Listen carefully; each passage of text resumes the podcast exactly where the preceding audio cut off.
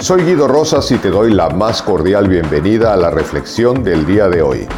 Te recuerdo que en la descripción puedes encontrar la liga para tomar el curso de autoliderazgo desde cualquier lugar del mundo y así tomar las riendas de tu vida. Destruir para construir. A mí personalmente me pareció muy fuerte la frase al escucharla dentro de mi cabeza. ¿Realmente hay que destruir para construir? Pues déjame decirte que yo creo que sí.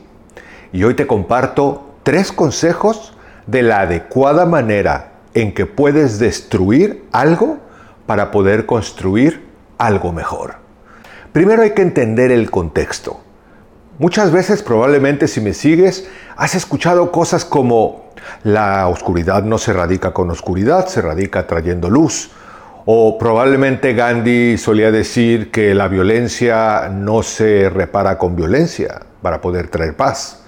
Sin embargo, aquí es muy interesante cuando nosotros encontramos el por qué destruir y cuál es la parte positiva que puede tener.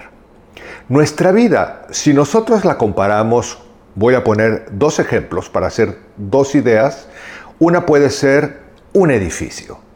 Probablemente un edificio, en el momento en que nosotros nacimos, es un edificio perfecto, es un edificio maravilloso en donde nos han dado toda una serie de beneficios y de virtudes con las que empezamos a crecer. Sin embargo, a lo largo de nuestra propia historia y al llegar a la vida adulta, hay muchas cosas que pueden no gustarnos y que probablemente hemos consentido desde la inconsciencia y que forman parte de nuestra estructura de vida adulta. Lo mismo puede suceder con un huerto, con un jardín, con un árbol. Probablemente cuando se ha sembrado ha sido hermoso, se ha tenido una gran esperanza, pero se ha permitido llenar de maleza, probablemente de insectos dañinos, de cuestiones tóxicas y evidentemente hoy el resultado es algo no deseado. Luego entonces, lamentablemente, no se puede construir sobre lo que está dañado porque lo que haríamos sería justamente seguir dañando lo que ya lo está. Y si nosotros tomamos la analogía del edificio, por ejemplo, y con el paso de los años, un edificio que pudo haber sido hermoso, lo hemos ido llenando de reboques y de parches y las ventanas las hemos evidentemente cubierto con madera de baja calidad y hemos puesto puertas de baja calidad y hemos ido parchando ese edificio. Necesitamos reparar, pero para hacerlo necesitamos destruir lo que no sirve. Y en el huerto sucede exactamente igual.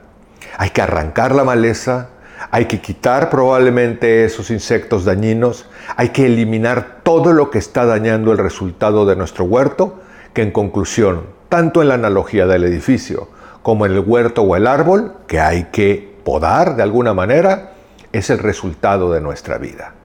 Si algo no te gusta del resultado de tu vida presente, es porque probablemente, como ese árbol, tiene ramificaciones no deseadas Probablemente algunas áreas podridas, algunas hojas secas, algunas ramas demasiado torcidas y tiene toda una serie de circunstancias que si nosotros las podamos con cuidado, es decir, lamentablemente la palabra destruir suena muy fuerte, pero es erradicar, destruir, eliminar, podar, ponle la palabra que le quieras poner, pero finalmente es eliminar de tu vida, será necesario para que tu vida pueda florecer nuevamente y pueda producir un mejor resultado.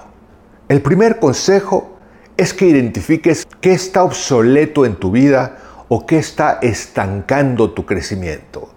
A veces no nos damos cuenta que tenemos relaciones con las que siempre hablamos para quejarnos, para lamentarnos de las cosas que no se pueden hacer, nunca nos enfocamos en la productividad, porque hemos generado demasiados vicios de relaciones viciosas, de relaciones donde solamente nos ofendemos, nos dañamos y hay que podar. A veces hay que renovar algunas relaciones para buscar otras relaciones que sean más nutritivas. Y no solamente pasa esto con las relaciones, pasa evidentemente con nuestros pensamientos, con nuestros aprendizajes, cosas que probablemente aprendimos de nuestros padres y que funcionaba, a lo mejor hoy no funcionan. Y te voy a dar un ejemplo sumamente real. Robert Kiyosaki repite con bastante recurrencia que nos enseñaron a ir a la escuela para luego conseguir un buen empleo. Ese formato funcionaba para los baby boomers. Pero hay que entender que Robert Kiyosaki, como yo también, somos baby boomers. Es decir, fuimos educados para comprender que el título universitario nos iba a producir un buen resultado porque íbamos a conseguir un buen empleo. Sin embargo, hoy la tecnología, la inteligencia artificial, los modelos de negocios, todo va cambiando. Y entonces no quiere decir que tires tu título a la basura, sino verdaderamente lo que quiere decir es que comprendas que el modelo de la vida está cambiando y que hay ciertas cosas que sí hay que erradicar y otras hay que remodelar y otras hay que reestructurar, pero lo primero que necesitamos es identificar qué hay obsoleto en tu vida o que está estancando tu crecimiento para que después de reflexionarlo digas, esto necesita salir de mi vida porque como en un cajón lleno de cosas que no sirven, hay que sacar lo que no sirve para que haya espacio para meter cosas nuevas que sean más útiles. El segundo consejo es hay que ser más selectivo, no actuar por impulsos. No se trata de decir voy a remodelar mi casa y me pongo a tirar paredes a lo loco y empiezo a arrancar los plafones de tabla roca y arrancar los cables de electricidad. No, hay que ser muy conscientes.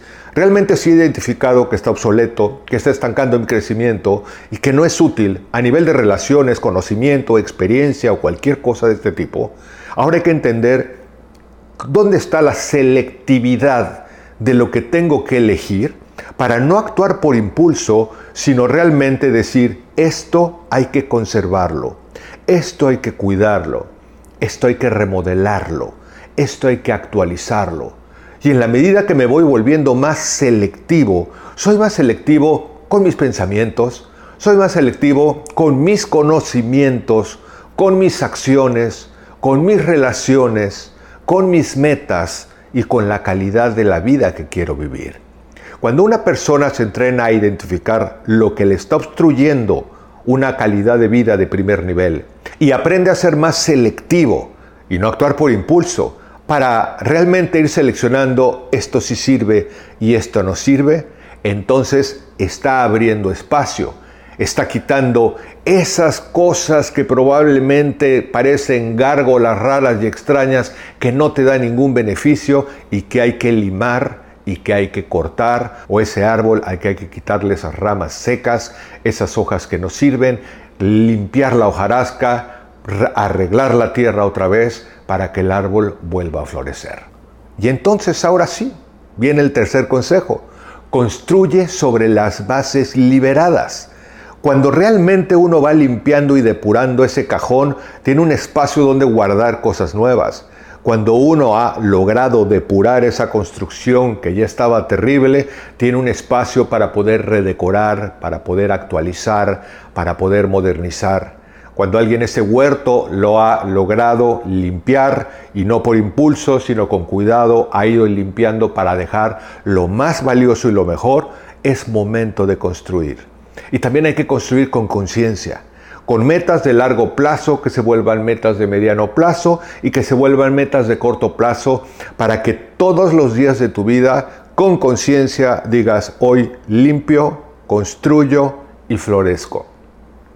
Y si tú realmente te das a la tarea como en un huerto, de cuidar cotidianamente, regando tus proyectos, regando tus pensamientos de vida, regando tus conocimientos, regando tus acciones, evidentemente estás produciendo un campo más sano, es decir, una granja de productividad que puedes aplicar a tus negocios, a tus relaciones y a tu vida en general.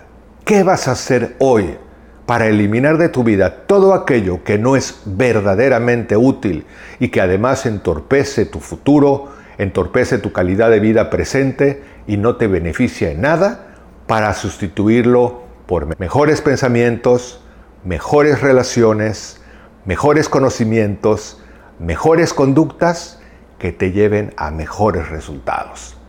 Te propongo que reflexiones en esto y que te pongas en acción. Me dará muchísimo gusto leer tus comentarios como siempre y te mando un cálido abrazo esperando que nos encontremos en nuestra próxima reflexión. Hasta pronto. Te recuerdo que en la descripción puedes encontrar la liga para tomar el curso de autoliderazgo desde cualquier lugar del mundo y así tomar las riendas de tu vida.